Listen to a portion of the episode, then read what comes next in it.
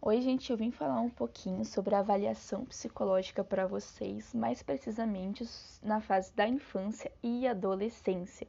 Durante esse podcast, eu vou pontuar alguns tópicos com vocês, começando com a importância da avaliação psicológica na infância e adolescência, que é a fase de extrema importância.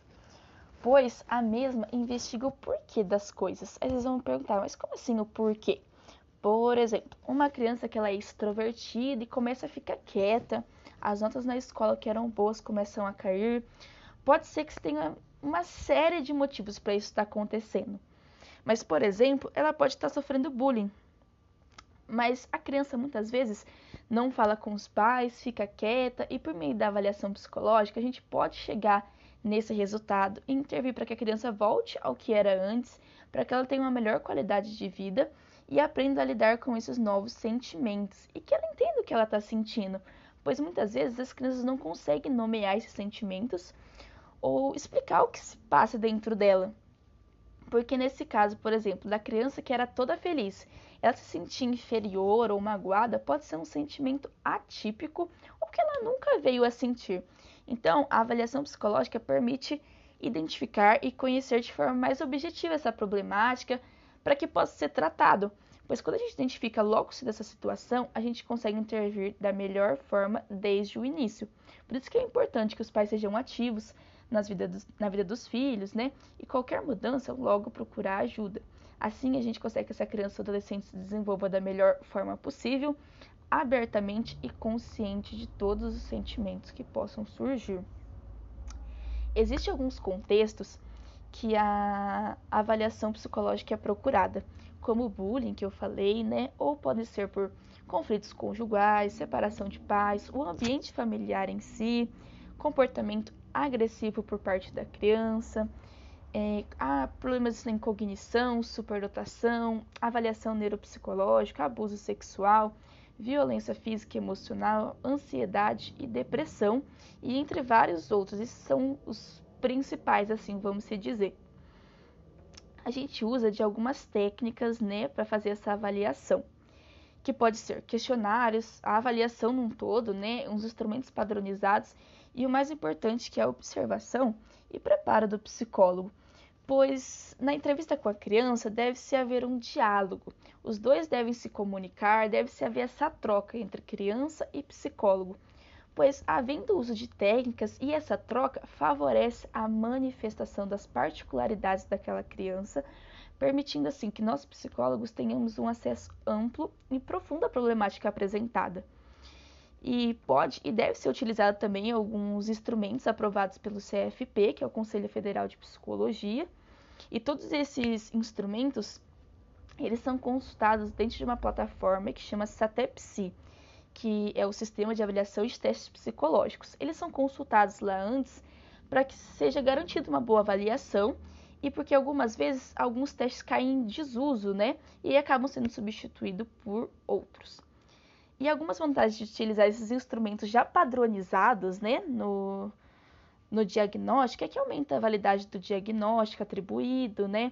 E permite maior adequação do planejamento de tratamento ao quadro que foi apresentado e aumenta a consistência entre as formulações diagnósticas eh, de profissionais de orientação e formações diversas, como o, a nossa avaliação confirmar o que uma TO está dizendo que é, uma FON está pontuando que é. E aumenta também a eficácia no tratamento, a partir da maior validade do diagnóstico e da maior homogeneidade da compreensão do quadro. Alguns exemplos que são de questionários e entrevistas que são usados dentro da avaliação são que podem ser questionários e entrevistas estruturadas, semi-estruturadas ou de livre estruturação. E essas entrevistas podem ocorrer de forma estruturada com os cuidadores, são perguntas prontas, fechadas, né? Os cuidadores ou pais ou responsáveis da criança, né? E lúdica com a criança, né? Sendo sempre com rapport para conhecimento daquela criança para que ela possa ir se soltando e criando um vínculo. E sempre ao final fortalecer esse vínculo dizendo, por exemplo, eu gostaria de te agradecer por ter confiado em mim para contar a sua história. Eu sei que é um momento difícil e o quanto é difícil falar sobre isso, mas eu gostaria que soubesse que acredito no que você me falou e a partir de agora você pode confiar em mim e contar comigo, porque muitas vezes a criança acha que a gente vai contar isso para os pais e tem que estabelecer esse vínculo de confiança de que tudo que ela disser vai ficar ali. Alguns dos, dos testes de psicologia né, que são utilizados pode ser o Columbia, pode ser o DSM, entre muitos outros. E como ocorre essa, essa avaliação, né, essa entrevista, assim? Ela ocorre primeiramente com uma triagem, depois a anamnese, o diagnóstico e por fim uma devolutiva. Normalmente, as avaliações ocorrem por meio de uma queixa, né? Pode ser vinda dos pais, quando no caso é a criança, né? Ou do adolescente ele mesmo e, e dizer o que está acontecendo. E aí a gente parte para uma entrevista inicial, onde a gente vê a história clínica, a história dessa criança de vida, que é como eu falei por meio da anamnese, né? E a queixa ela entra na situação da avaliação que eu falei um pouquinho acima. É, a partir dessa anamnese que pode ser que os pais respondem, né? Falando como que foi o planejamento de vinda dessa criança, se houve o planejamento, se só aconteceu, como que foi a amamentação, como que foi todo o desenvolvimento dessa criança. E, e aí a gente parte para os instrumentos que vão ser utilizados nesse processo de investigação, testes, né, como eu falei, é, testes psicológicos ou técnicas de avaliação psicológica, né, que a gente pode usar. Aí, em seguida, a gente aplica esses instrumentos, né, e avalia a partir disso quais intervenções psicoterapêuticas ou não são mais adequadas para serem oferecidas a essa criança. E depois dessa, de a gente ver os testes que vão ser aplicados, a gente dá uma devolutiva, né, de como que vai ser o tratamento e tudo mais. O psicólogo, ele deve ter algumas habilidades dentro da avaliação psicológica, tais quais habilidades empáticas, habilidades não verbais, habilidades de perguntar, operacionalizar informações, refletir, né, sumariar ou resumir, controlar a conversa, estar presente no sentido de estar inteiramente disponível para o outro naquele momento e podê-lo ser é, ouvi-lo sem interferência de nada, é, ajudar a criança a se sentir à vontade, né? E desenvolver uma aliança de trabalho com ela, facilitar a expressão dos motivos que levaram essa criança a ser encaminhada para lá para buscar ajuda, é, buscar um esclarecimento né, para as colocações vagas ou incompletas dessa criança. E gentilmente também confrontar as esquivas e contradições, porque muitas vezes a criança diz uma coisa, ela depois desfaz esse comentário, então de um, de um jeito gentil assim, confrontar essas esquivas e entrar né, novamente no assunto, né? É... Assumir uma iniciativa em momentos de impasse também, dominar a técnica que vai utilizar, identificar as alterações cognitivas, emocionais e, e comportamentais dessa criança, porque muitas vezes ela está falando ali, mas o que ela está falando pode às vezes ser muito vago, mas as expressões que ela faz, os movimentos que ela faz, dizem muito, né? E a atitude dessa de escuta integral ela é fundamental. Ouvir com uma atenção genuína o que a criança está dizendo de forma empática, colocando-se no lugar dela e aproveitando as próprias palavras dela para revelar o que ela, o que, que você está escutando, né? E entendendo, porque quando você a criança está falando e você reafirma o que ela está falando em cima, abre até uma compreensão maior para ela do que ela está dizendo. E algum uma coisa importante, né, é o setting da entrevista, né, que deve ser um lugar que a criança se sinta confortável fisicamente, psicologicamente. É, de, o psicólogo deve tornar esse lugar um lugar acolhedor, por exemplo, decorando ele com figuras, desenhos, e mas ao mesmo tempo ele deve ser informal, livre de perturbações ou de acessórios que possam causar a distração da criança. Ele pode dispor de algum material para desenho, alguns brinquedos, mas não em, excesso, né? O mobiliário ele deve ser adaptado à estrutura da criança e é fundamental que o espaço seja privado e que isso esteja claro para a criança, né?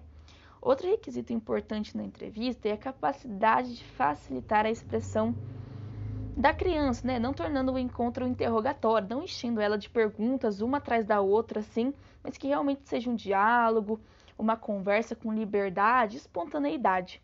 O uso de palavras também pertencentes ao vocabulário infantil deve ser necessário, porque se o psicólogo usar um vocabulário extremamente formal com a criança, provavelmente ela não vai entender nada. Então, tem que ser um, um vocabulário pertencente ao meio que a criança está vivendo, né? Por exemplo, crianças com uma de baixa renda, né? Usar um vocabulário daquele meio que ela está vivendo, sabe? Porque senão não vai ter sentido você falar uma coisa e a criança não entender nada e você explicar de novo de outra forma mais formal ainda que ela vai ficar perdida. Então, o uso do vocabulário infantil ou do meio que a criança está inserida ou adolescente, ele é fundamental.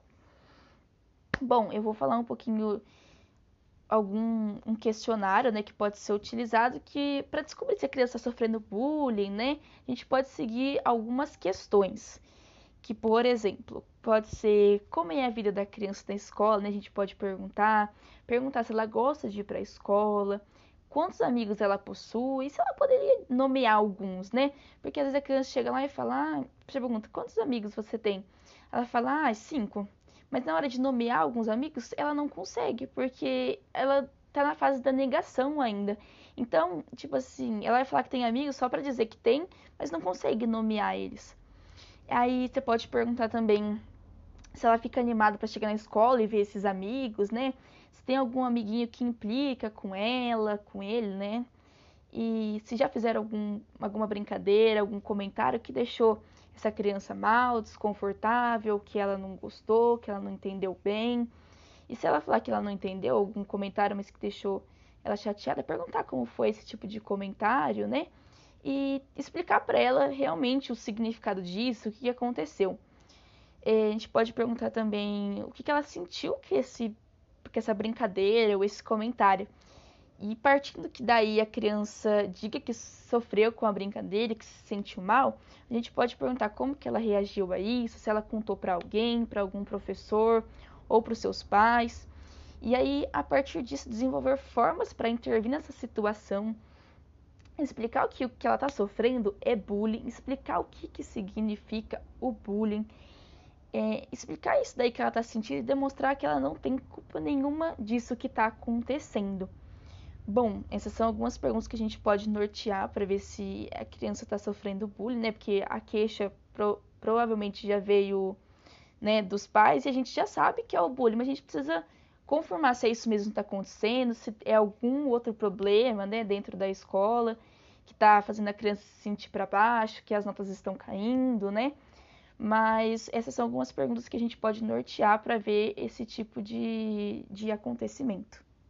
Bom, espero que tenha ficado aí um pouquinho claro, né, a avaliação psicológica, a importância dela, os contextos que ela é, é procurada, né, as técnicas que a gente pode usar, é, alguns exemplos, né, de, de questionários e testes, né, e como que ocorre essa, essa avaliação, né, e o posicionamento que o psicólogo deve ter com essa criança. Bom, espero que tenha sido proveitoso esse podcast, que não tenha ficado nenhuma dúvida, mas bem resumidamente, a avaliação psicológica ela é isso e espero também tenha ficado claro o questionário no final, que alguns pontos que a gente pode ir vendo, assim, algumas perguntas são um pouquinho mais abertas, outras mais fechadas, para a gente conseguir chegar num, num diagnóstico final.